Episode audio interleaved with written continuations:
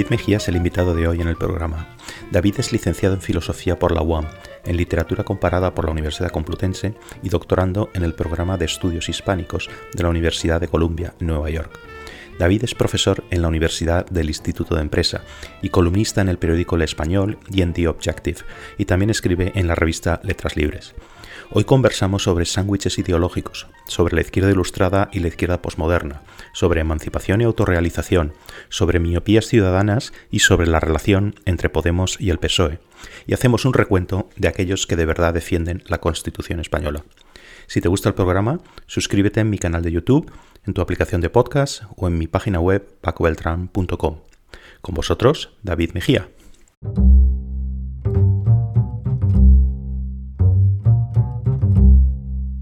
Estamos aquí con, David Mejía. Hola David, ¿cómo estás?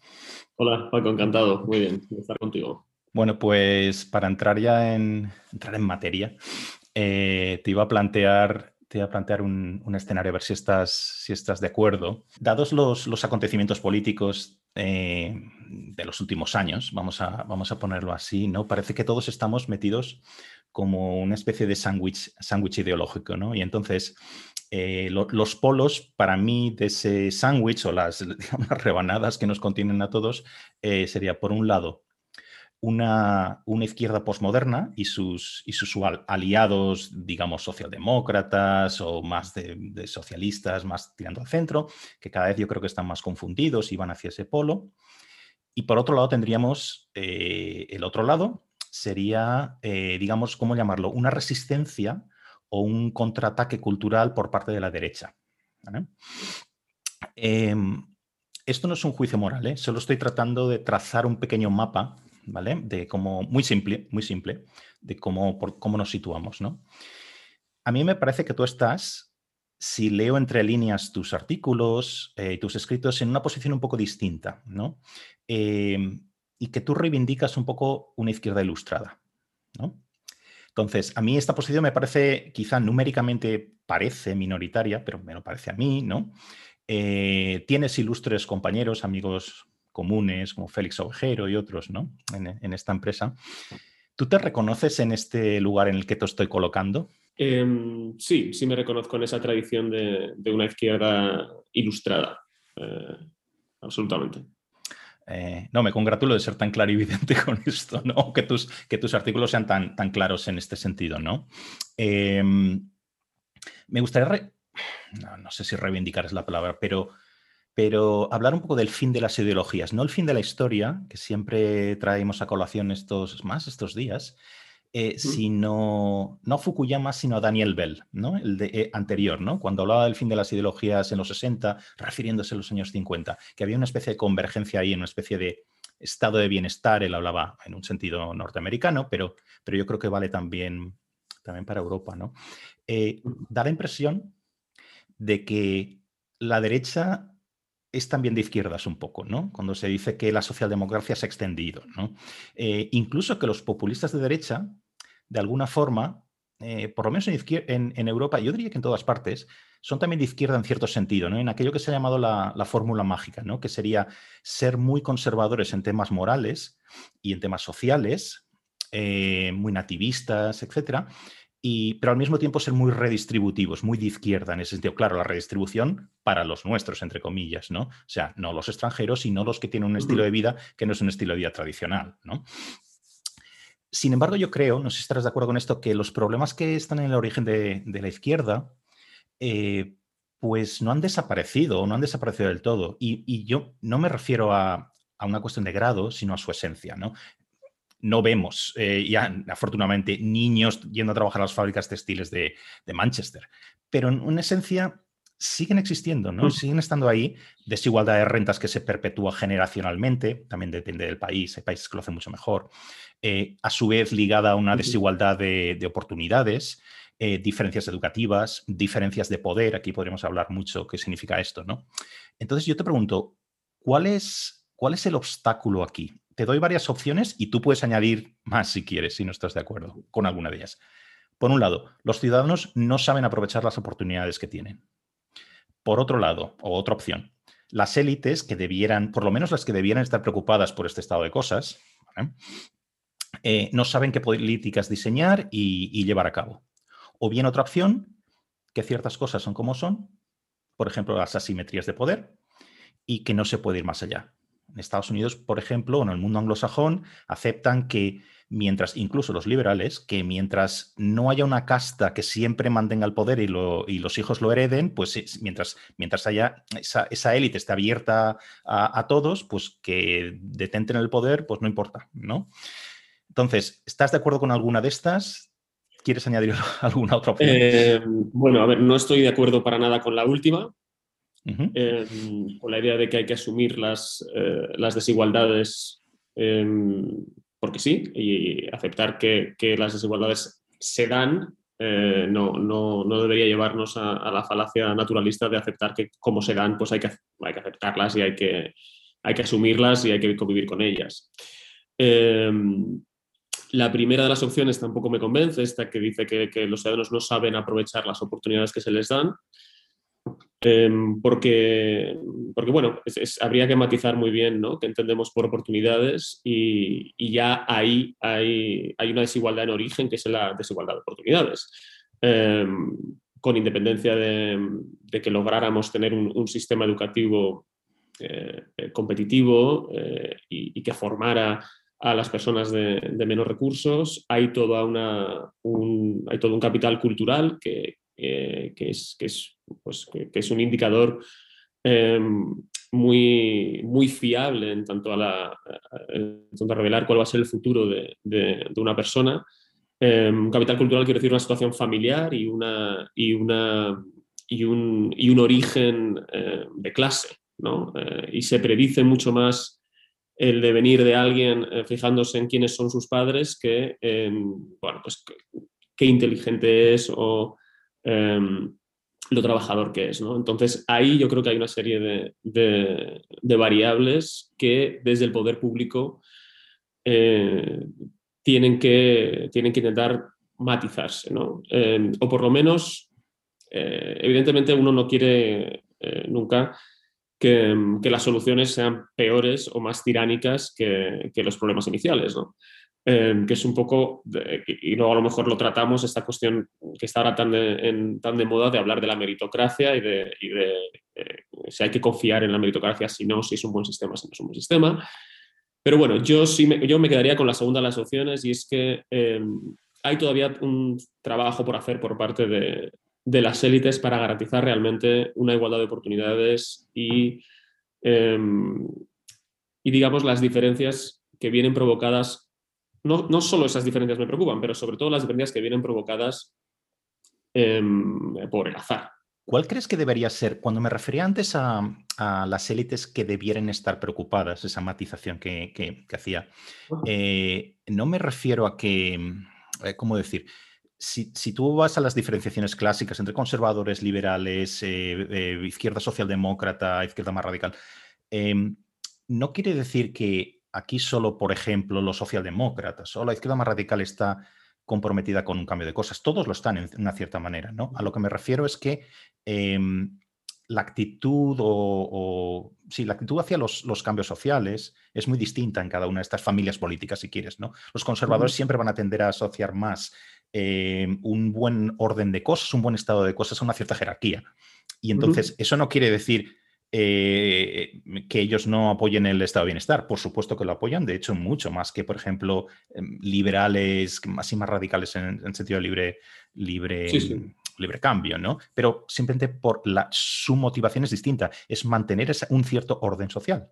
¿no? Entonces, a lo que me refería es, aquí apuntaba a esas élites más bien socialdemócratas, quizá más de izquierda, incluso que son las que dicen, es, aquí hay una serie de problemas sociales y, queremos cambiarlos, ¿no? A eso me refería. Entonces, en ese sentido, ¿cuál debería ser el programa de una izquierda, una izquierda moderna, una izquierda ilustrada hoy en día? ¿Te atreverías a dar algunas medidas? La izquierda, eh, más allá de su vocación internacionalista, em, tiene, que, tiene que tener en cuenta que, el, sujeto agente es, siempre un Estado-nación y que, las políticas que pretende aplicar eh, pues no puede llevarlas más allá de eso. ¿no? Es decir, un, ejecutivo tiene eh, competencias dentro de, unos límites geográficos muy claros.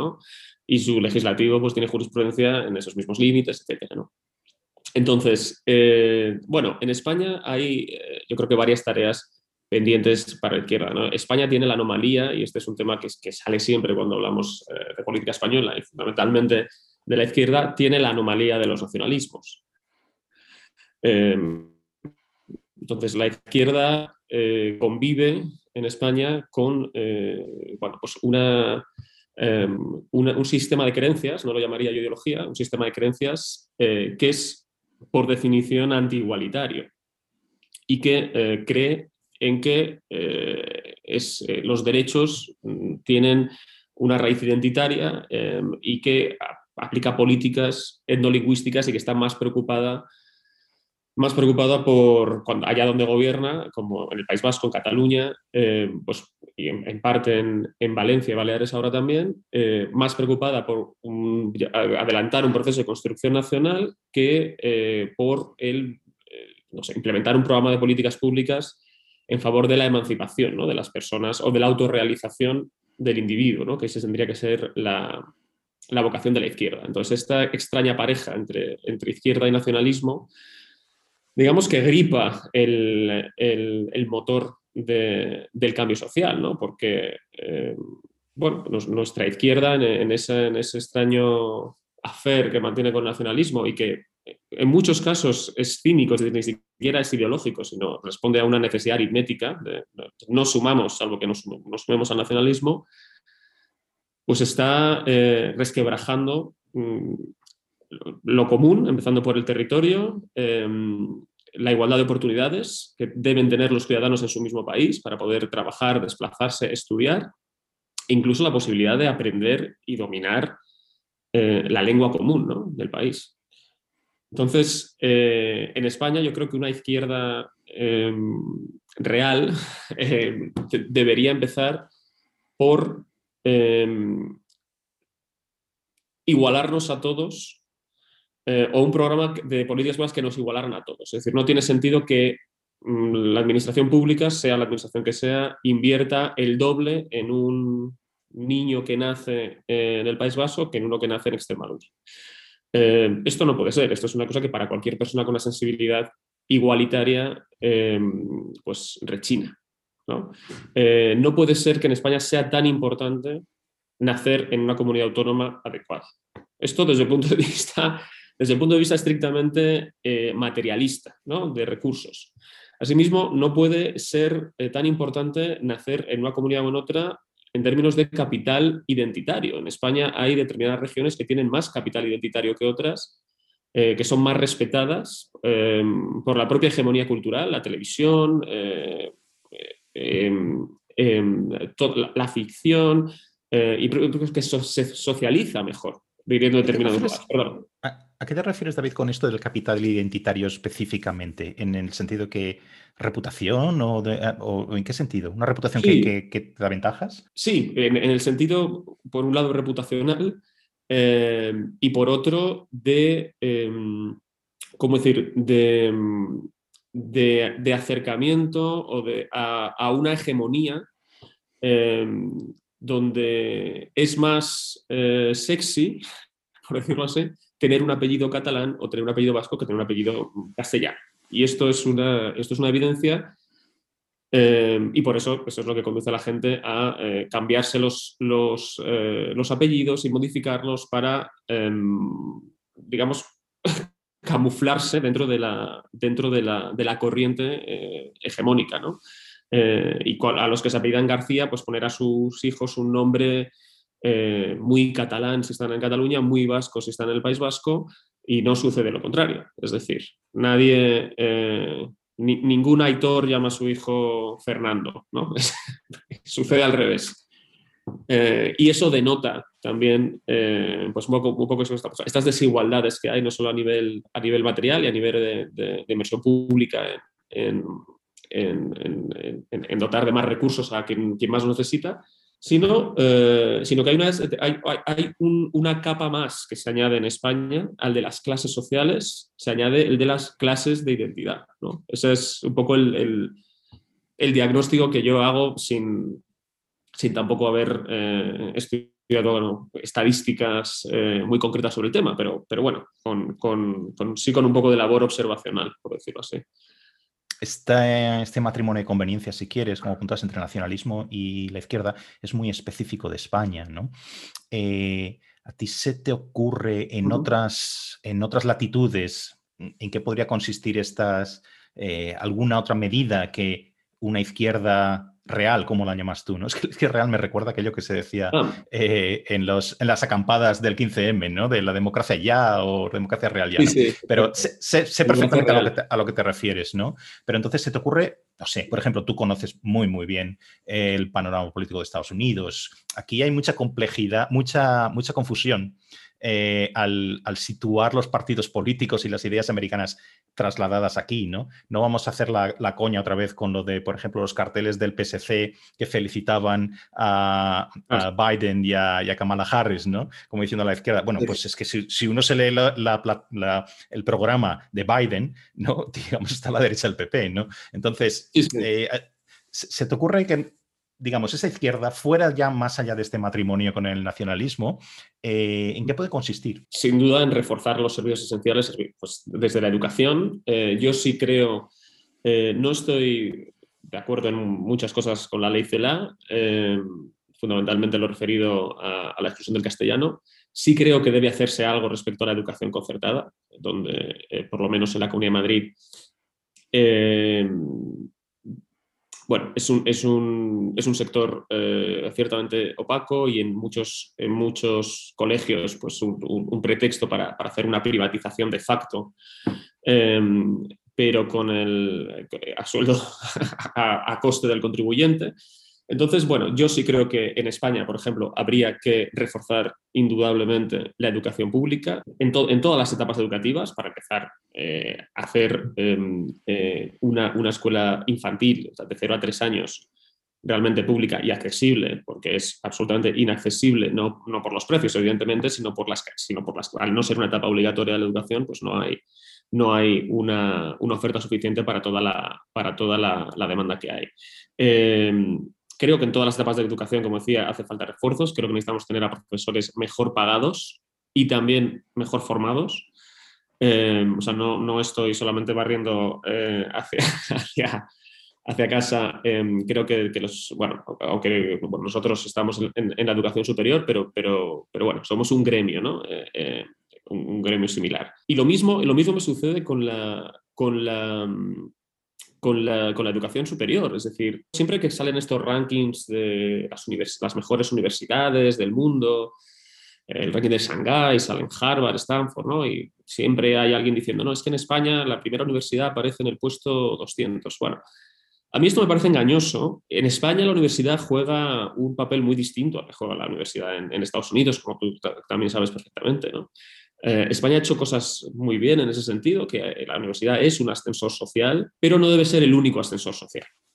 Es decir, no eh, puede ser que, a las, que, hayamos caído en esta, bueno, esa especie también de titulitis, en el que todo el mundo tiene que estudiar una carrera, en el que no estamos haciendo un favor a nadie ofertando plazas en carreras donde no hay salidas realmente y donde el mercado laboral no va a ser capaz de absorber a esos chicos, yo creo que la labor de la izquierda también tiene que ser ser realista con las posibilidades eh, que pueden ofrecer diferentes titulaciones y también dar alternativas a la formación universitaria. ¿no? Es decir, creo que hay que diversificar eh, urgentemente, urgentemente eh, las, opciones, digamos, post-educación secundaria y bachillerato. Más medidas, bueno, pues eh, creo que hay que invertir en investigación, en, investigación en diferentes ramas, no solamente, no solamente en biosanitaria, que también, por supuesto, pero bueno, no, no, no podemos ser competitivos en ningún sentido si no tenemos por lo menos un hub de, investigación, pero eh, nuestra... Y aquí se vuelve a mezclar también, o sea, la importancia de la política territorial es... es em, es fundamental para explicar también todas estas cosas. Es decir, no hay provincia española que no tenga una universidad. Esto eh, no tiene mucho sentido, ¿no? Eh, claro, uno no puede. Luego, algunos se lamentaban de tener que, emigrar y no, es que tengo que irme a Harvard a, hacer el doctorado. Bueno, pues eso es una cosa estupenda, o tengo que irme a no sé dónde. Eh, España no aprovecha mi talento. Bueno, es que no puedes tener un acelerador de partículas en tu pueblo. Eso, es decir, que, uno tiene que moverse. Y, está bien, porque tener todo, haberlo convertido todo en un, eh, en, un comercio de proximidad, tu universidad, tu instituto, pues eso también eh, contribuye a que, a, que, se deshagan pues los, los mimbres que nos unen, ¿no? Em, pero bueno, no sé si me estoy metiendo en, demasiados temas y te apetece, te concretar, concretar algo más, pero, pero sí creo que, es que, la, política territorial tiene una influencia crucial sobre, sobre todos los demás elementos organizativos de, la vida en común. No, no, yo estaría totalmente de acuerdo y es, algo que es una fijación mía desde hace mucho tiempo. Eh, esta cosa de tener siempre la universidad a la puerta de la casa, en la esquina, donde donde a mí siempre me ha parecido esto uno de estos problemas complejos, porque ahí se juntaba no solo la competencia territorial, si uno tiene una universidad mejor o una universidad de, pensemos en, temas técnicos, no tanto en la universidad de filosofía o de derecho o de ciencias sociales, ¿no? Eh, todas las provincias no pueden tener una facultad de medicina, no pueden tener ingenierías, eso es carísimo, ¿no? No sería mucho mejor, yo siempre lo he pensado, con ese dinero que nos gastamos ¿no? en, construir la universidad a la puerta de casa, ¿no? Eh, tener varios centros de referencia y tener una política de becas digna de tal nombre, de tal manera que la gente viaje. Dentro de España, si quieres, no hace falta que se vayan a Harvard, ¿no? Pero, oye, que si donde está la mejor arquitectura es, yo qué sé, en Cádiz o en Santiago de Compostela, que el hecho de que yo pueda competir no dependa de la renta que tenga mi familia, ¿no? O sea, que hay una verdadera política de becas para uno y, entonces vete y compite, pero compite, ahí estamos hablando de igualdad de oportunidades, ¿no? Pero bueno, eh, yo quería saltar a una, cosa que escribía recientemente en, uno de, tus artículos. Me gustan las paradojas eh, que, yo lo he dicho muchas veces en este podcast, que yo soy como un yonki de las paradojas, ¿no? Me encantan esas cosas. Entonces, en una reciente hablabas de, eh, de Podemos como había esta... Ellos planteaban, plantean continuamente, de hecho, nacionalizar empresas privadas, creo que en tu artículo hablabas de las empresas farmacéuticas. Sin embargo, al mismo tiempo querían, lo que querían era privatizar la soberanía política. ¿no? Y a mí me, gusta hasta cómo lo contrapones ambas cosas. ¿no? Eh, eh, quizá porque la soberanía política es, es lo, más, lo que más tenemos en común los españoles. ¿No? Porque es una cosa que detentamos conjuntamente, ¿no? Entonces, como ciudadanos, ¿somos miopes y no vemos estas incoherencias? ¿O es que no somos igual de sensibles eh, para lo que apela al estómago y lo que apela a la cabeza? Y me refiero con esto a lo que apela al estómago, por ejemplo, sería, todo el mundo ve el simbolismo o si quieres, lo, lo, ¿cómo le llama? El confrontar ricos contra pobres, ¿no? Mm, pero por otra parte, imaginarse como miembro de la comunidad, comunidad política, esto es, esto es un poco más complejo. ¿no? Entonces, eh, ¿cómo, se conjuga todo esto? ¿no? ¿No lo vemos? ¿Somos miopes o no nos damos cuenta? Em, bueno, eh, en cierto modo sí. O sea, yo recuerdo en la, en, eh, hacia otoño de 2017 em, había muchas personas que relativizaban lo que pasó, ¿no? porque no somos muy sensibles a los ¿cómo llamarlos?, a los delitos jurídicos, a los delitos políticos, ¿no? Por, la misma razón por la que a uno no le mueve eh, los adentros un discurso en el que se hable de la, de la seguridad social y de la declaración de la renta, ¿no? Que eso sea mucho más importante eh, que tantas otras cosas que sí que mueven, movilizan el espíritu, ¿no? por decirlo de alguna forma. Los mensajes se han, se han banalizado tanto y es todo, y es, y es la, propia pobreza eh, retórica. Yo es que creo que no, son, que no son ni conscientes ni quienes lo dicen, estas contradicciones. ¿no? O sea, Pablo Iglesias te está diciendo un día que España es un país plurinacional y el día siguiente quiere nacionalizar algo, pero no se entiende muy bien desde cuál de las naciones quiere nacionalizarlo, ¿no? Eso nunca lo especifica. Nunca se sabe bien cuál es la titularidad de esa, de cuál sería la titularidad de esa empresa, ¿no? Que yo empezaba un poco con este, con este, con este chiste. Y sí, efectivamente creo que, que no mueve conciencias esta idea de la privatización del, del, espacio público, también porque no se conjuga así, porque esto es una, un mensaje, digamos, eh, empaquetado por una sensibilidad de izquierdas, ¿no? De no, no puede llevarse una parte lo que es de todos, que claro, yo creo que es que la derecha no está familiarizada con esa terminología y la izquierda es cómplice de que esto esté pasando. Entonces yo creo que por eso también el mensaje se queda sin, sin transmitir. El propio Estado de las Autonomías eh, y, el, localismo ¿no? que define también la vida política, la vida política en España, eh, pues también ha hecho que nos sintamos como nuestro lo que, lo, que no disfrutamos, por decirlo así, ¿no? y, que nos sintamos extranjeros en, en, buena parte de nuestro país. Y, la gente no, no es, no, no, yo, mi experiencia discutiendo esto con, con, amigos, eh, pues afines a Podemos o incluso ahora también afines, de gente que también es afín al, al, PSOE, no se le da tanta importancia a la cuestión de la, de la soberanía. La soberanía, como decir, es como un como, como lo de imprimir dinero, parece que no pasa nada, ¿no? Entonces parece que se puede ir perdiendo em, poco a poco, que no pasa nada. O sea, es como una moneda de Monopoly con la que siempre se puede comerciar. Em, y no pasa nada. Y no pasa nada.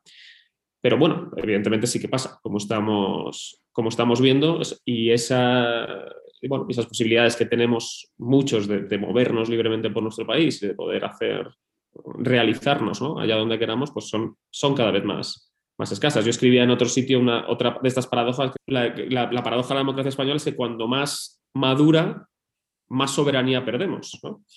Eh, es decir, la, evolución de la democracia no es hacia que los ciudadanos ganen soberanía, sino que la perdamos y que la, y que la vayamos fragmentando. ¿no? Y esto se ve en el Congreso de los Diputados, donde cada representante eh, o por cada, diputado ¿no? que, que, ha salido por una circunscripción provincial, pues es un, es un embajador de su región. No, no es un representante de la soberanía nacional. ¿no? respecto a esto que estás diciendo concretamente, yo siempre he pensado que en lugar del iPad y no sé qué, que parece que cada, cada em, miembro del, del, Congreso recibe al, llegar allí a su, a su escaño, deberían también adjuntarles, aunque fuera en el propio iPad, así en un ebook o algo, eh, eh, las obras completas de Edmund Burke, por ejemplo, ¿no? Donde está hablando allí de, de de, que tú eres el representante, una vez llegas allí, si te han elegido en el distrito circunscripción, la que sea, pero una vez llegas eres el representante de la nación completa. Esto parece que es el de Bristol, ¿no? Sí, como dices. hay otra, eh, no paradoja esto, ¿no? Pero, pero sí, no sé, sin coherencia, no sé cómo llamarlo, ¿no? Que es la, eh, la defensa de lo público, todo entre comillas, la defensa de lo público por parte de la izquierda. Es algo que en el discurso está completamente, lo oyes casi todos los días. Y aquí no solo está Podemos, ¿eh? también está el PSOE. la, incoherencia aquí sería, más que paradoja, eh, lo está pensando el otro día a raíz de, lo de la mujer esta que tiene cargo de funcionario A, que en realidad estaba cuidando a la niña de, de la ministra de Igualdad, etcétera, ¿no? Caso de la niñera. Bien. Eh, pensaba, mucho defensa de lo público, pero hay muchos partidos, eh, incluyendo todos los de la izquierda, que nunca aceptarían como asesores y como asistentes a funcionarios públicos que están perfectamente capacitados para ejercer esa función.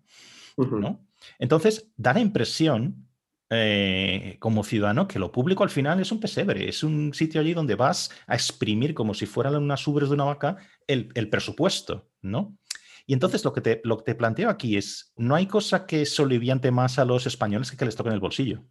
Entonces, ¿cómo pueden estar ciertos partidos que llevan haciendo esto, esto de sacarle al presupuesto todo lo que pueden, ordeñar todo lo que pueden durante mucho tiempo. El caso este de la niñera es el último, pero es que ya se lleva mucho tiempo así, ¿no?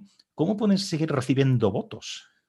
O sea, como ya no es que, te, es que bajen en las encuestas o no bajen o lo que sea, sino cómo puedes recibir algún voto, ¿no? Yo tengo, yo avanzo una, una hipótesis, pero que esta es muy mía, ya la he sacado en algún otro programa, y es que el nivel de polarización, el nivel de odio que hay en España, yo creo que está en cotas muy, muy, muy elevadas que no se había visto hace mucho tiempo. Y, ese, y se trasluce o se, se, se traduce perdón, en sí, sé que estos roban, sé que estos abusan, sé que estos mm, son unos malos gestores, pero prefiero los míos que, que, venga, que, que los de enfrente tengan el poder, ¿no? Bueno, estoy, estoy bastante de acuerdo. Em, el, grado de, tribalización de, la política es, es, es, muy, es muy llamativo. Em, siempre, evidentemente, siempre ha habido eh, tribus y, y, en España es, es, muy, muy pequeño el porcentaje de personas que cambian su voto, ¿no? Eh, que es esa, minoría de la que depende la democracia, ¿no? Porque los que siempre votan al PP, los que siempre votan al PSOE, pues bueno, ahí la democracia no, no, no iba a ninguna parte, ¿no? Los bloques se estancaban, ¿no? Es, poca la gente que cambia, que cambia su voto y perfectamente más ahora, ¿no? Donde, donde la llamada a la trinchera ha sido o está siendo todavía muy, muy, muy acuciante, ¿no? Yo creo que, el gran, esto lo he hablado con, también con algún amigo eh, que tenemos en común, el gran, el gran hallazgo de Pedro Sánchez eh, ha sido darse cuenta de que muchos, de que sus tejemanejes eh, de sus promesas incumplidas, su hoy digo una cosa y mañana digo eh, la contraria, no es, no es un cambio de opinión, es, es ponerte en la posición em, opuesta, que no le cuestan ni un solo voto. Yo creo que ese ha sido el gran hallazgo de Pedro Sánchez o de, o de Redondo de quien sea, que no pasa nada. Y creo que esa es la peor noticia para la democracia. Cuando uno se da cuenta de que no cuesta votos em, hacer lo contrario de lo que habías prometido no solo en términos de, promesa electoral, sino de, conducta, ¿no? ética. Em, y claro, cuando los propios, la propia, no sé, eh, guardia politológica eh, que tiene todo régimen es confrontada con estas cuestiones, pues bueno, pues hablan del maquiavelismo de la política, de que esto es así, de que estamos descubriendo que los políticos mienten, ¿no? Pero bueno, yo creo que hemos alcanzado un grado nuevo y esto está forzando a sí la, polarización. Es decir, cuanto más polarización, como tú, mismo eh, decías, ¿no? Si la, ecuación es clara, a, mayor polarización, mayor tolerancia con los desmanes eh, propios, ¿no? Y, bueno, eh, ese hallazgo ha sido fatal porque porque tenemos a una fiscal general del Estado que viene del Ministerio, eh, donde ya hay propuestas que probablemente mm, no se lleven a cabo y acabe pactando el PP con el PSOE después de las elecciones catalanas para renovar el Poder Judicial, el Consejo General del Poder Judicial, pero ya había eh, movimientos para eh, reducir la mayoría necesaria para, nombrar a los locales. Eh, bueno, pues una serie de cosas que nos, que nos hubieran parecido intolerables, a, algunos nos lo sigue pareciendo, y que se están, se están tolerando. Eh, o que determinados ministros pues descubran que tienen una cuenta en no sé qué paraíso tal, o que compraron su casa a nombre de una empresa, bueno, cosas que, por los que unos hubieran exigido una dimisión Em, y ahora no pasa nada. Bueno, el caso más reciente de Pablo Iglesias hablando de la escasa calidad democrática de España o de, o de tantos otros. Es que el, problema es ponerse a contar, ¿no? Esto lo decía, lo explicaba bien John Oliver respecto a, a Trump. Decía, ¿no? Uno nota cuando, cuando pisa un, clavo, pero cuando es una manta de clavos, pues uno casi puede caminar por encima de ellos ¿no? y no nota ninguna. Pues esto con las mentiras de Trump pasa como con eh, las salidas de tono o, los derrapes del gobierno, donde ya hay tantas cosas, ha habido tantas y más durante la gestión de la pandemia, tantas, tantas mentiras, tanta, tanta falsedad que no se puede hacer nada. Uno está eh, esperando que pase no sé qué, para que de repente la, población entre, entre, en razón. Y sobre lo que decías de lo público, bueno, pues creo que, efectivamente es una, es una muletilla, ¿no? Que tiene una parte de la, de la izquierda, yo me, considero también eh, una persona que, vela y que, que, en ningún caso apostaría por, por, reducir la financiación de, los servicios públicos, pero claro, la izquierda tiene un discurso que es, que es muy patrimonializador de lo público. Es un poco lo contrario a lo que debe ser la esencia, que no es de todos, ¿no? Y cuando, y cuando se le ocurrió a, bueno, no a Cristina Cifuentes, porque ya yo creo que estaba casi en coma, ¿no? Que tuvo un accidente y la llevaron a un hospital público y, prácticamente la echaron, ¿no? O sea, intentaron echarla. Es decir, lo público parece que no es que no es de todos y que solamente unos tienen derecho a hablar de lo público. Y luego, como tú, como tú eh, decías muy bien, ¿no? Lo público también es confiar en los trabajadores públicos, en los funcionarios, en los, en los, civil servants, ¿no? Para, para gestionar la administración y no convertir cada ministerio en un, ser una agencia de colocación, que no son, este gobierno no es el primero en hacerlo, evidentemente, pero, pero este gobierno es el que más lo ha hecho, y estas son cifras que son contrastables, es el que más lo ha hecho y el que más lo había criticado antes de, antes de gobierno. Entonces, eso sí, esa medalla sí que se la podemos poner. Es que aquí podríamos estar con, con esto. Eh, cada una de estas cosas deberían de tener un, un, efecto y no lo tienen, ¿no? Por lo que tú estabas contando, quizá porque ya el, el, vértigo, casi el vértigo de, de una sucesión que además no sé cómo lo ves tú, porque yo veo unos paralelismos con lo de Trump, más allá de lo que tú estabas diciendo, que son tremendos. Fíjate, cuando Trump decía, puedo bajar a la Quinta Avenida y matar a alguien y aún así me votarían, ¿no? En las, eh, casi puedes trasladarlo a esto a una analogía muy facilona, pero que, oye, que Sánchez se puede ir a la Castellana a matar a alguien y, lo van a seguir votando, parece, ¿no? Eh, o hace unos, eh, unos programas entrevistaba a Aurora Nacarino, ¿no? Y, ella decía, ¿no? Es que Pedro Sánchez es como el neo de Matrix, ¿no? Que es cuando se da cuenta de que la ley de la gravedad no rige para él, pues puede hacer lo que le dé la gana, ¿no? Todas estas analogías yo creo que describen muy bien, claro, el problema está en, los en los votantes, ¿no? De qué, qué hacemos con esto, ¿no? Esta creencia de que antes de nosotros no había nada. Llegamos nosotros y lo revolucionamos todo. Los derechos son los que traemos nosotros. Antes era todo eh, una mm. cosa desastrosa, ¿no? Entonces, oír a una ministra de Igualdad decir que, que a partir de ahora van a dedicar todos sus esfuerzos a prohibir la mutilación genital, cuando esto lleva en el Código Penal desde un montón de tiempo, o que en el centro de, del Código Penal va a estar el consentimiento en materia sexual. Oiga, pero ¿y cuándo no lo ha estado? ¿no? Eh, o, que ellos encarnan la liberación de la mujer. Estas cosas en tiempos normales, y no sé, sabría muy bien cómo definir esto, moverían a risa. ¿Es que acaso hay una parte de los votantes que es que quieren creer, quieren creer que llega un tiempo nuevo, un tiempo de liberación o de redención o de emancipación con ciertas fuerzas políticas? Pues eh, la verdad es que el, caso del Ministerio de Igualdad yo creo que es uno de los grandes misterios de, nuestra democracia, ¿no? Eh, y no lo digo, y no lo digo eh, o quizás sí lo digo con un poco de ironía, pero no, no demasiada. Sí, eh, a veces parece que, el Ministerio de Igualdad, por las comunicaciones que, emite, ¿no? está legislando para las mujeres de 1920. Entonces, eh, pues es, muy chocante eh, que se cuelgue la medalla de liberadora, una figura que, en fin, pues ha tenido un camino muy allanado por toda una tradición, ¿no? Em, entonces, bueno, es, ciertamente eh, oportunista. Evidentemente, la, mutilación genital ha sido, creo, está, en el Código Penal desde, desde, hace creo que 17 años, pero bueno, siempre ha sido ilegal, aparece tipificada específicamente como tal, pero siempre ha sido ilegal, nunca ha sido, nunca ha sido legal hacer eso. Em, por supuesto, el consentimiento está en el centro de los delitos eh, contra de los delitos sexuales. Eh, y otra cosa que decía recientemente, que es que las mujeres también tienen derecho a sentarse en, el sofá, ¿no? Es todo, francamente, eh, misterioso también el hecho de que, de que, esta ministra comparta su vida con el que es vicepresidente, ¿no? Porque, porque no, sé, no sabe uno de dónde le vienen las ideas de, que esa es la convivencia habitual en las familias de España la que está denunciando. No creo que le pase a ella, pero pensará que es una excepción lo que sucede en su casa. Es, es de verdad, ahí se ha mezclado tanto esto Em, hemos ido de, lo, personal es político a, todo lo político es mi vida personal, ¿no? Eh, o como dice Jonathan Haidt, solo lo personal es político, parece ahora, ¿no? Em, entonces, este adanismo es, es preocupante porque se, legisla para un mundo que no existe.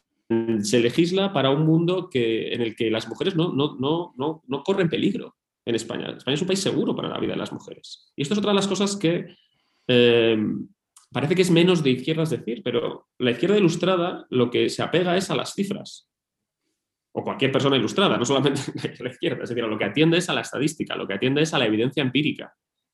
Y la evidencia empírica nos dice que España es un país seguro para las mujeres con independencia de que pasen cosas atroces, como pasan en muchos otros sitios. Si te pintan un panorama en el que te dicen quiero eh, poder tumbarme en el sofá o quiero volver a mi casa sola y borracha, no sé, no sé cuál es el, cuál es el, lienzo en el que están proyectando eh, eh, todas estas medidas que pretenden aprobar. entonces, bueno, sí, es, es, estupefaciente, sobre todo porque, claro, ya este adanismo está perdiendo fuerza, teniendo en cuenta que Podemos está en el gobierno, lleva mucho tiempo en política, controla todavía el Ayuntamiento de Barcelona, ha, estado con, bueno, con, franquicias, ¿no? pero en el Ayuntamiento de Madrid, eh, gobernando en, muchos sitios eh, también, y bueno, pues la revolución no, llega.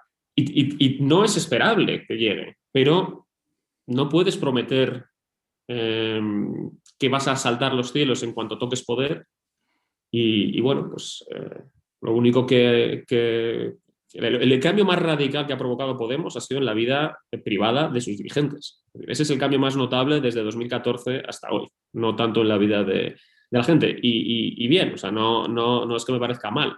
ellos verán. Pero, pero no, no, no me parece muy ético pues esta especie de estafa piramidal ideológica en la que se ha convertido en la que se ha convertido Podemos francamente. Magra cosecha, ¿no? Para lo que prometías, ¿no? Que al final el cambio ha pasado por, e, por ellos mismos, ¿no? Que, que, desde luego, como tú decías, estoy de acuerdo, ¿no? Una vida personal, oye, que eh, uno tiene un coche desvencijado y quiere tener un Ferrari, me, me parece bien, a ver, siempre que sea una cosa lícita y tal, pero quiero decir, aquí la cuestión es qué has estado predicando antes y luego qué hacen tus votantes, qué hacen tus votantes también, ¿no? Y, por ahí va la pregunta anterior, ¿no? De por qué esto no tiene mayores consecuencias electorales de las que, que yo creo que las tendrán, ¿no? Pero ¿por qué no has tenido? Eh, claro, a Podemos sí, sí, le está costando y le va a costar. Eh, y yo creo que en Cataluña eh, van a tener unos resultados duros, duros. Esto es, yo, no, no no me gusta mucho hacer vaticinios electorales porque me suelo equivocar, pero, pero bueno, ya vimos lo que pasó en Galicia, lo que ha pasado en el, País Vasco. Eh, no, pinta bien para Podemos. Pero, pero lo que no le cuesta votos nunca es al bloque. esta, polarización lo que, lo que ha generado es un, bloque muy, muy claro, casi dos contrapoderes enfrentados, ¿no? dos bloques claros. Eh, y, esos votos pues hacen ese, hacen ese viaje, es decir, será gente que, que votará al PSOE, votará tal. Entonces, digamos que la, que la, que la estructura de poder no se resiente con independencia de que Podemos pierda votos que los, que, que, los pierde. Eso, eso, eso es evidente. ¿no? Bueno, que Podemos, claro, tiene esta relación tan, tan conflictiva con su, con su líder, ¿no? porque su líder encarna el partido y ha, sido el gancho del partido y en eso hay que reconocerle gran mérito ¿no? Eh, a Iglesias que levantó eh, un partido, lo, lo puso con 70 diputados, pero claro, del que eh, nadie sabe si existe Podemos más allá de Pablo Iglesias, ¿no? Eh, entonces, bueno, yo creo que tiene también ese, conflicto que resolver. Precisamente hoy sale, en raíz de lo que estabas diciendo, lo del, lo del bloque, ¿no? Hoy creo que soy una carta pidiendo un manifiesto, pidiendo la dimisión de, Iglesias por sus declaraciones sobre la calidad de democracia en España, etcétera, ¿no? ¿No estamos un poco mirando el dedo en lugar de la luna al revés y el dedo sería Iglesias y la Luna, evidentemente, quien lo aceptó como socio de gobierno teniendo otras opciones, ¿no? Em, entonces, yo pienso que quizá también un poco en, el contexto de esto que estoy diciendo del trasvase intrabloque ¿no? de, votos, em, que Podemos no sería más que un partido ruidoso y molestillo, eh, pero, pero marginal a ver, marginal. Quizá a lo que está destinado Podemos es ocupar el lugar que ocupó Izquierda Unida en su día. Sí, y, ese sería quizá el destino, el destino más rápido, si el PSOE no lo hubiera elegido como socio. Pero es que tampoco yo veo en el PSOE unas, un rasgarse vestiduras o lo que sea. Es lo que en otro lado yo he llamado las, las escasas lágrimas que son de cocodrilo. ¿No? Porque lo que estamos escuchando estos días es tremendo. Quiero decir, no es por hacer más, más leña, pero es, es, absolutamente increíble que un vicepresidente de un gobierno cuestione la calidad democrática. Eh, quiero decir, es que hay que irse a, a, populistas de, tipo Trump o algo así para escuchar algo parecido de, un de, un, de, un, de, un cargo a ese nivel criticando el propio sistema en el que ha sido elegido, ¿no? Entonces, decir, no, no deberíamos mirar un poquito más, eh, bueno, ¿y el PSOE qué? ¿No? Sí, eh, Totalmente. Eh, hoy escribía Jorge, eh, Jorge San Miguel en, Twitter, decía, bueno, echar a Iglesias, porque si, si, Iglesias en el fondo es el que está cumpliendo con lo que prometió, ¿no? Eh, Iglesias es verdad que no, no, sorprende a nadie, él ha seguido fiel a su, a su estilo, el poder parecía que iba a cambiarlo y que en el momento que tocaran moquetas se iban a, a decentar y evidentemente no ha sido así, es decir, el, Iglesias no no, ha engañado a nadie con sus pretensiones, lo que, lo que piensa de, nuestro sistema constitucional y de lo que pretende hacer con él. Eso yo creo que no ha cambiado desde 2014. Em, sí, evidentemente hay que mirar más allá. Es decir, la persona que lo tolera es el presidente del gobierno, eh, que no solamente lo tolera, sino que además no se le pasa por la cabeza eh, hacer la más mínima censura. Y que tiene una tolerancia con, con Podemos y con el nacionalismo, no, solamente con Podemos por gobernar con ellos, eh, que no tiene con, partidos constitucionalistas que pueden criticarlo. Es decir, lo que ha hecho eh, Pablo Iglesias es infinitamente más grave que lo que se supone que hizo Casado en Europa, eh, que tanta crítica ¿no? y tantas acusaciones de antipatriotismo le, costó. Y además lo han justificado, la, portavoz eh, María Jesús Montero lo ha justificado diciendo que bueno, que hay que marcarlo dentro de una campaña electoral, ¿no? O sea, que está, sí, que está denigrando la democracia española, pero, pero que lo está haciendo solo por ganar unos votos en Cataluña, Bueno, eh, sí, es decir, tenemos a un, eh, a un vicepresidente que, está rebasando todos los límites y a una persona por encima de él que se lo tolera. Y las lágrimas de cocodrilo eh, de siempre, las que antes eran de los varones del PSOE, de no, los varones van a dar un golpe en la mesa y va a pasar algo que nunca terminó de pasar, pues ahora son los, los, sensatos del gobierno, están hartos. Bueno, pues... Eh, has hablado de, constitucionalismo y, y, estamos hablando del, PSOE. Y a mí no me gustan las afirmaciones gruesas eh, ni demagógicas porque, por, una razón, y es porque siempre pienso que los problemas complejos eh, siempre tienen mm, mm, em, motivos complejos o hay factores complejos y soluciones todavía más complejas. ¿no? Pero te lanzo una pregunta muy, muy directa, si quieres, ¿no? que es ¿Es el PSOE todavía un partido constitucionalista? Y a lo que me refiero con esto no es tampoco, de nuevo, un juicio moral, sino viendo un poco lo que pasa, ¿no?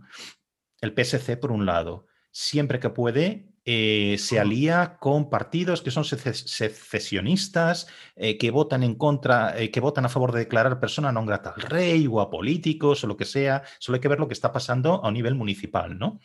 O bien se alía con, en otros lugares, con los amigos de los terroristas, vamos a llamarlo así, o con populistas antiliberales, Cataluña, País Vasco, Navarra, Valencia, Baleares, no cabríamos nunca, ¿no? Entonces, ¿hasta qué punto podemos todavía jugar con el, o, plantearnos un panorama en el que el PSOE está en ese campo claramente? Bueno, el PSC eh, claramente no está en ese campo, diría yo.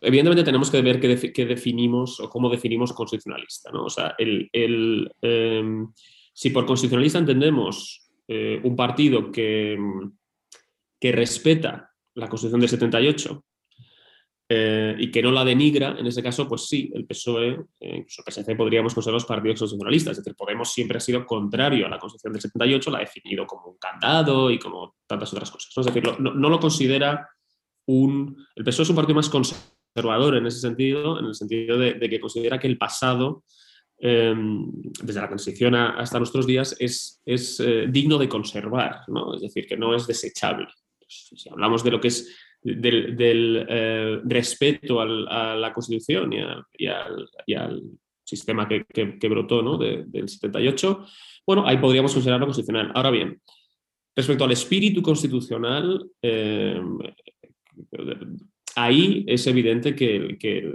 el PSOE está trabajando contra ese espíritu constitucional. Eh, no ha propuesto incumplir la Constitución, como tantos otros partidos. Evidentemente no, no, no le inquieta ni eh, jurar la Constitución y jurar lealtad a la Constitución y no mete coletillas absurdas como eh, para cambiarla y para no sé qué, no sé cuánto. O sea, nominalmente sí hay un respeto a la Constitución. Es decir, yo, yo no diría el, el PSOE es un partido no constitucionalista, no diría, o, como Podemos y los nacionales son partidos anticonstitucionalistas, Em, pero em, el PSOE yo creo que hay que observarlo para, que como una... PSOE, con Pedro Sánchez todo se ha acelerado mucho, pero el problema del, PSOE, concretamente del PSC, es los cambios mínimos que ha ido tolerando y que ha ido favoreciendo un cambio a, mayor escala. Es decir, el nacionalismo sabemos que quiere la independencia mañana.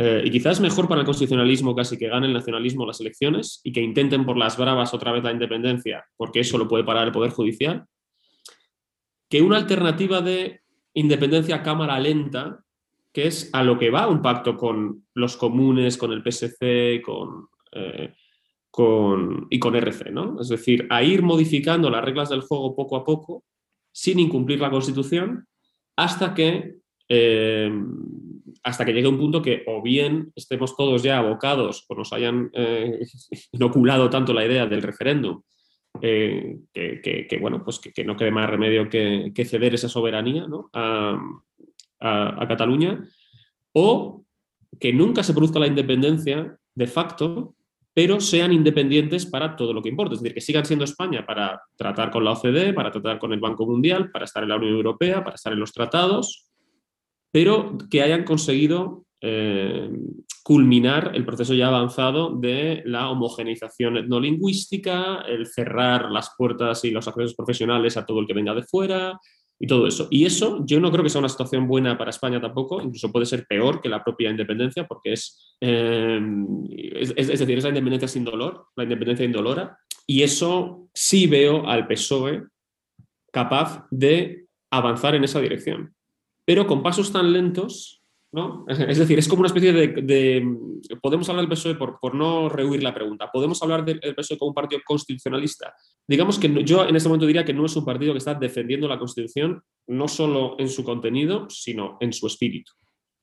Y, está favoreciendo una, una disgregación eh, territorial y emocional que, que tiene difícil arreglo. Ah, fíjate lo que, lo que tú estás diciendo, alguien lo llamó hace poco, ¿no? Sino, sino por parte de los secesionistas, ¿no? Si no podemos salirnos de España, que salga España de Cataluña, ¿no? Que parece que esto resume mucho, ¿no? Lo que estabas, lo que estabas diciendo, ¿no? Tener todas las, mm, las dos ventajas, ¿no? Lo que los ingleses en anglosajones llaman have the cake and eat it, ¿no? O sea, te, la tarta, pero te la, te la, comes al mismo tiempo, ¿no? No pagas ningún coste porque sigues dentro de una estructura política que está en la Unión Europea, que está en todas las que es reconocida internacionalmente, etcétera, etcétera, pero ya qué poco hay de lo que es ser español, o que queda, qué poco quedaría en ese plan, digamos, de lo que es ser español, ¿no? En Cataluña, ¿no?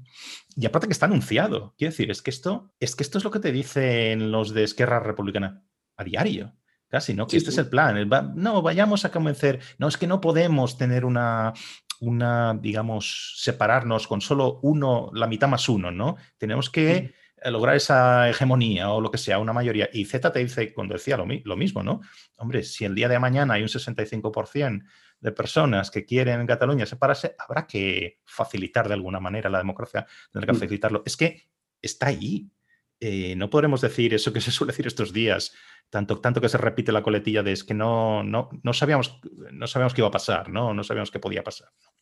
Sí, sí, exacto. Sí, esto está anunciado y, además los, paños calientes solo los pone el constitucionalismo, es decir, estas apelaciones a la seducción y al diálogo y tal. El otro día eh, Roger Torres decía eh, que hay que arrastrar al referéndum. Bueno, el verbo arrastrar, es decir, es muy contrario a, cualquier, a cualquier verbo eh, no sé, que inspire o evoque eh, diálogo, fraternidad, seducción, ¿no? Entonces, bueno, eh, ya ha sucedido, es decir, lo que no podemos es comportarnos como si 2017 no hubiera sucedido. Em, entonces, no es ya que lo anuncien, es que incluso cuando lo anunciaban había quienes decían, no, se echarán para atrás en el último momento, no se atreverán, no se atreverán. Bueno, pues ha sucedido y a pesar de ello se sigue se sigue posando, digamos, con, un gesto de ingenuidad ¿no? en, la, foto. Oye, otra cosa. Escribías ah, hace muy poco también sobre los populistas de centro. Eh, y te iba a preguntar, ¿qué narices son los populistas de centro? Y la pregunta no va con retranca ni con ironía. Literalmente es que es una de, uno de estos trends ¿no? que, que, me he perdido en los últimos días. ¿no? Entonces... ¿Qué narices es esto de los populistas del centro? ¿Y es esto un debate relevante o es algo que, se, que mañana se acaba y la semana que viene hay otra cosa? Bueno, no, no, es, no es un. Yo creo que no es un debate, un debate muy relevante, ¿no? Era, bueno, era, era una, una, columna un poco en respuesta a un, a un movimiento sísmico que. Bueno, quizá que esta no es la genealogía exactamente. El término sí, sí existe y hay, y hay eh, politólogos que lo manejan ¿no? desde, desde, hace, desde hace un tiempo. Entonces, eh, digamos, desde un punto de vista, ¿cómo decir?, un poco más objetivo, académico, se refiere a, eh, a quien eh, no es populista de derechas, un populismo reaccionario, antimigración, ni populista de izquierdas, en el sentido de poderosos contra pueblo y no sé qué, sino eh, un populista que reniega de la clase política y, en cambio quiere favorecer pues, un fetichismo de centro, sería más, más que un populismo, ¿no? Eh, y, solo quiere hablar de la, de, los, de la meritocracia y nombrar a gente que tenga eh, acreditada experiencia y tal, y que aplauda cuando viene Draghi para encargarse de llevar los asuntos, ¿no?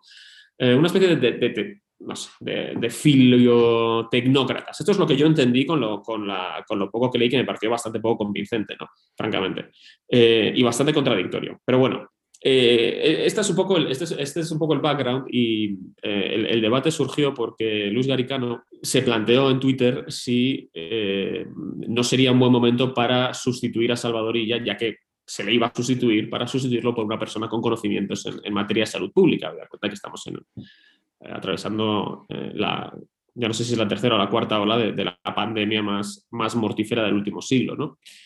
Y entonces, bueno, aquí se le echaron encima eh, diversas personalidades eh, tuiteras, eh, algunas mm, con, con, conocimientos más que acreditados en muchas cosas, pero que se notaba que no estaban haciendo, haciendo activismo ¿no? desde, su, desde su cátedra, por decirlo así.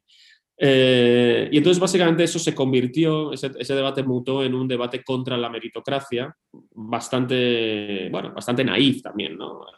Eh, y, sacando el debate, eh, fue exitoso en el, sentido de que sacó el debate real, que era, eh, bien, ¿por qué no estamos nombrando a gente cualificada para determinados puestos? Creó una categoría y nos pusimos a debatir si el populismo de centro era anti-élite o no élite, o pro-IBEX o menos IBEX, o no sé qué, ¿no?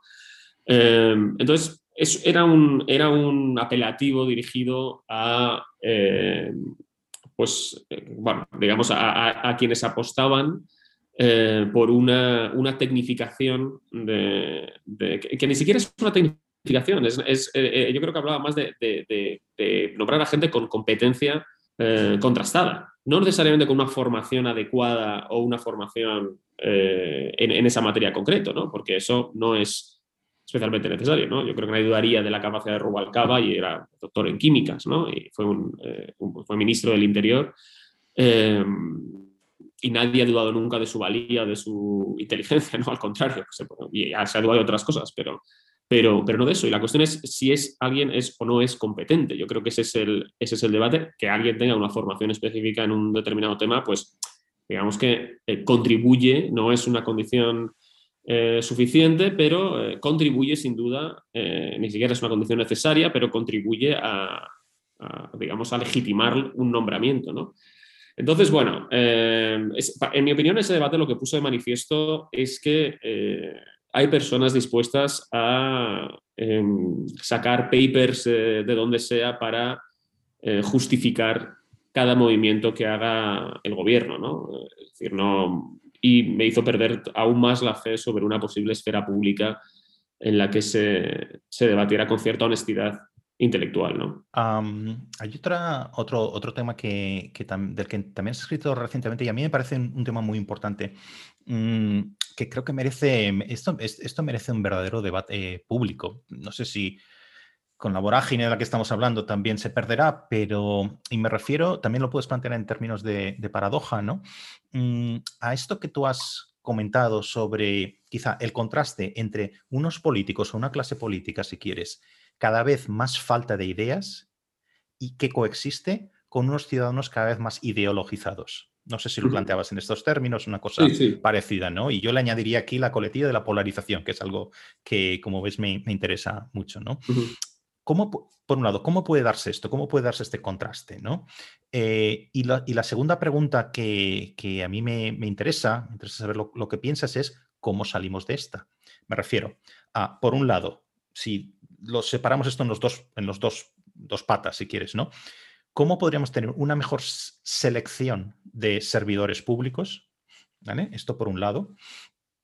Y por otro lado, ¿cómo podemos, esto es un gran tema, tiene muchos aspectos, pero cómo podemos reducir esa polarización social? Pues eh, en términos de polarización, eh, parece, em, aquí había dos, dos corrientes, ¿no? Tradicionalmente, que, seguramente tú también conoces y, e incluso mejor que yo, ¿no?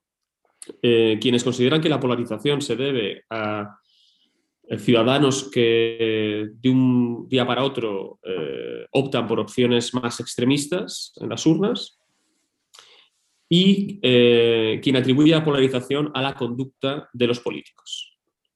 Y parece que es esta segunda la que tiene más crédito.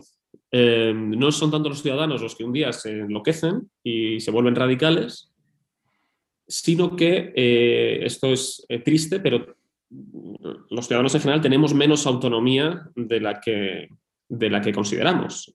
y no, es, no es tanto no es tanto no son tanto nuestras ideas las que deciden nuestro voto, como nuestro voto el que decide cuáles son nuestras ideas en cada momento.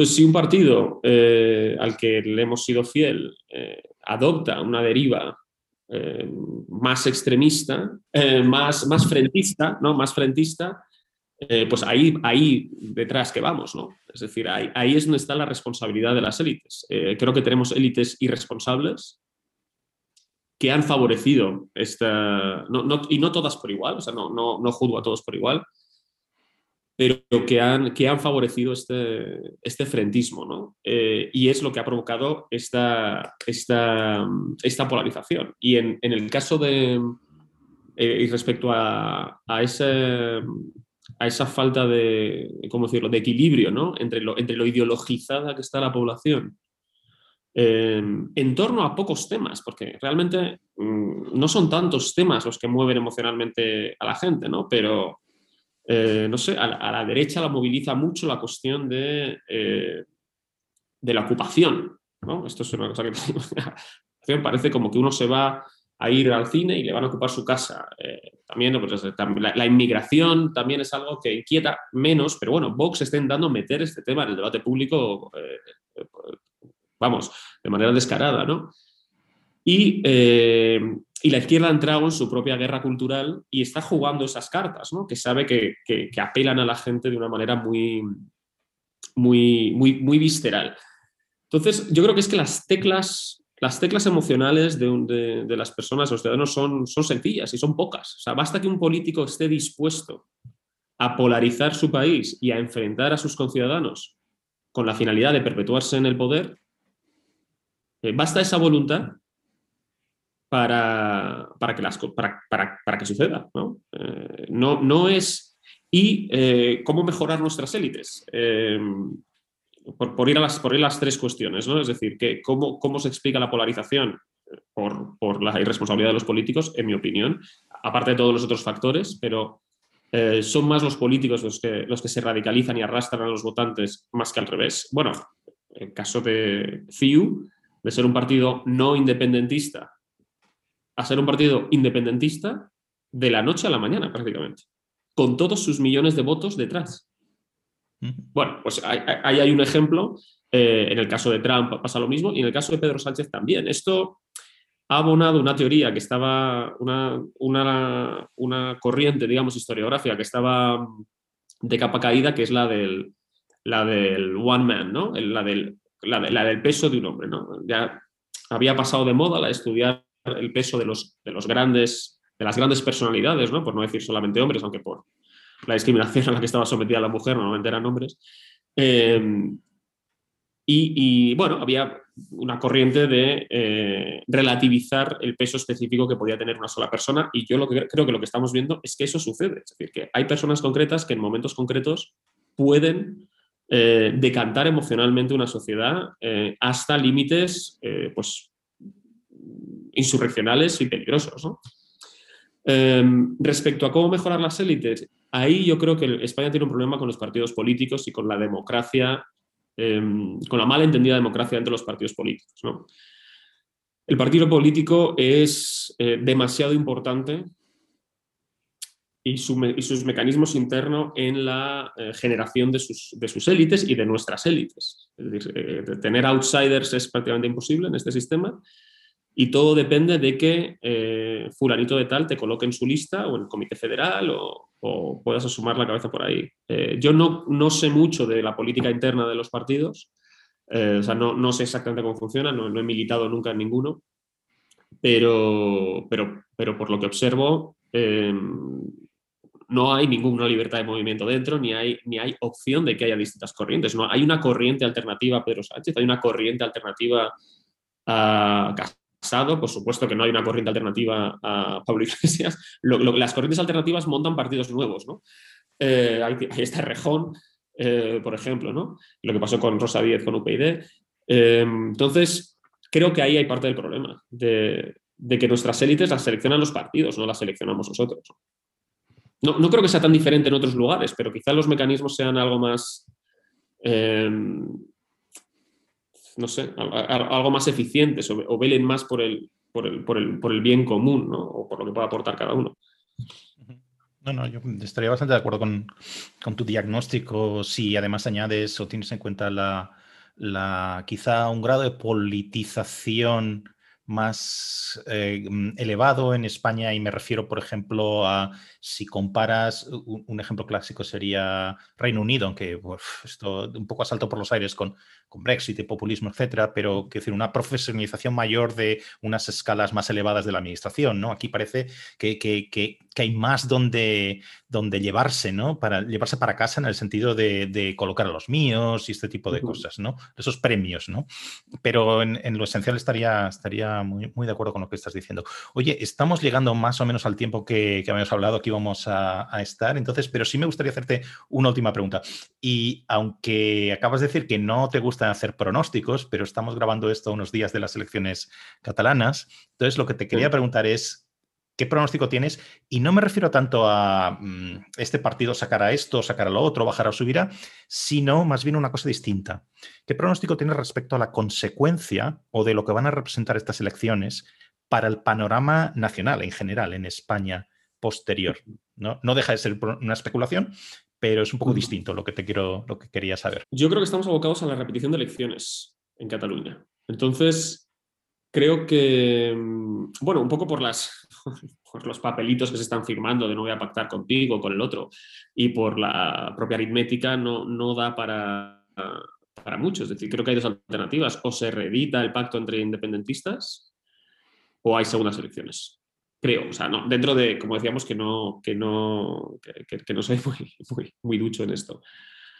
Respecto al efecto que va a tener en España, em, si hay una repetición electoral, creo que creo que, bueno, pues que habrá que esperar. Eso se pondrá en stand-by, eh, volveremos otra vez a, campaña, el efecto ILLA quizás se diluya, em, no sabemos. Eh, si, se, si, se, vuelve a confirmar, la, o sea, si vuelve a haber una mayoría nacionalista, independentista,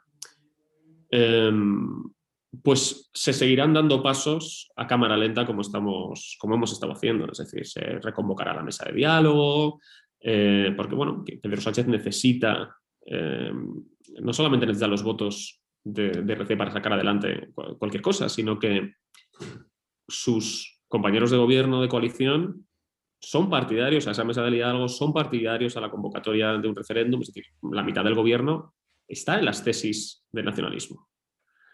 Eh, entonces, mi, diagnóstico no es, no es muy alentador, la verdad, en el caso de que, se, de que se repita eso. Y francamente, en el caso de que haya cualquier otra opción de gobierno, aunque sea con Salvadorilla, pactando tal, no creo que sea muy distinta la, no creo que sea muy distinta la, dinámica. Creo que, creo que han logrado eh, lo que pretendían, que es, que es sacar el proceso de los cauces institucionales. Entonces, eso está avanzando de otra forma, por otro lado, con la retórica, con eh, las mesas paralelas, eh, con los pactos en Madrid, con las reformas del Código Penal, es decir, hay todo un, entramado que, sigue, su curso, más allá de que vayan a cambiar la estrategia, porque la confrontación con el, como hemos visto con el Poder Judicial, pues no les ha salido a cuenta. Quiero robar más tiempo. Eh, no, te, agradezco mucho eh, el, tiempo que hemos estado charlando y, bueno, hay un, hay un, tema que no hemos tocado, todo, toda la cuestión de la justicia social, walk, todo eso, que, que, yo quiero, quiero que hablemos en algún momento de esto y, quiero, y quiero saber, además, con tu, con tu experiencia vital, digamos, en Estados Unidos, en los campus americanos y, bueno, creo que compartimos un poquito estas cosas, ¿no? Así que te emplazo a que busquemos otro, otro hueco en algún momento para hablar de todas estas cosas, ¿vale? Muy bien. Pues muchísimas gracias, David. Muchas eh, gracias. Hablaremos.